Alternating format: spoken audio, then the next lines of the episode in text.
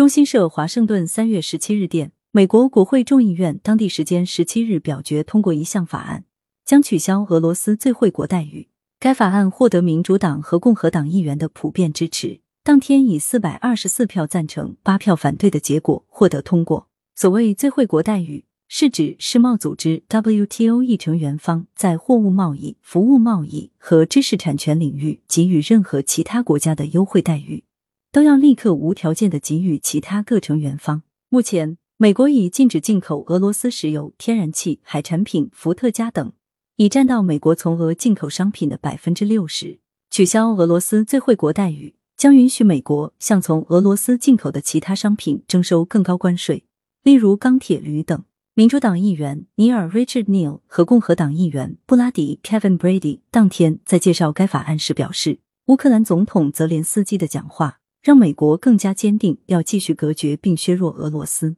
俄总统普京必须对其在乌军事行动负责。一天前，泽连斯基向美国国会发表讲话，呼吁美方给予乌克兰更多军事援助，以及对俄罗斯采取更严厉制裁。接下来，参议院将对该法案进行审议并表决。如果表决获得通过，将送往白宫，由总统正式签字生效。近日来，因俄罗斯在乌军事行动。美国已对俄采取多轮制裁措施，包括制裁俄总统普京，以及将部分俄罗斯银行排除出环球银行金融电信协会 SWIFT 支付系统等。感谢收听羊城晚报广东头条。